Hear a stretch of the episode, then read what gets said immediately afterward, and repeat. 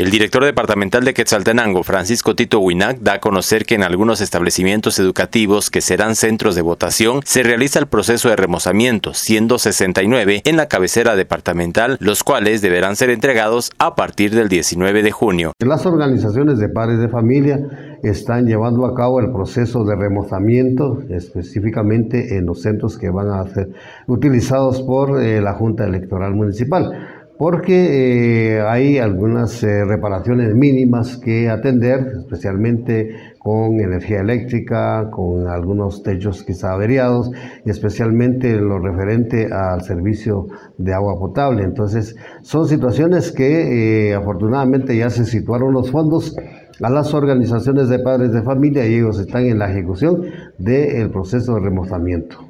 ¿Hasta el momento cuántos centros educativos son?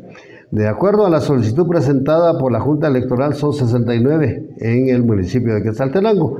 Eh, cada municipio también tiene su propia necesidad, varía dependiendo de la cantidad de personas empadronadas y los centros que se habilitan por parte de las juntas electorales eh, municipales. Con base a la solicitud presentada por ellos, ellos están eh, requiriendo que a partir del 19 de junio pues ya se entreguen los establecimientos, pero estamos en una situación de diálogo porque lo que menos queremos nosotros es que nuestros estudiantes pues pierdan sus clases, ¿verdad? Entonces, coordinamos esa situación. Si realmente es necesario que se les entregue el 19, pues en esa fecha será la entrega a los centros que hayan sido ya aprobados. Es una semana la que no estarían recibiendo clases nuestros estudiantes eh, cuyos centros educativos van a ser centros de votación.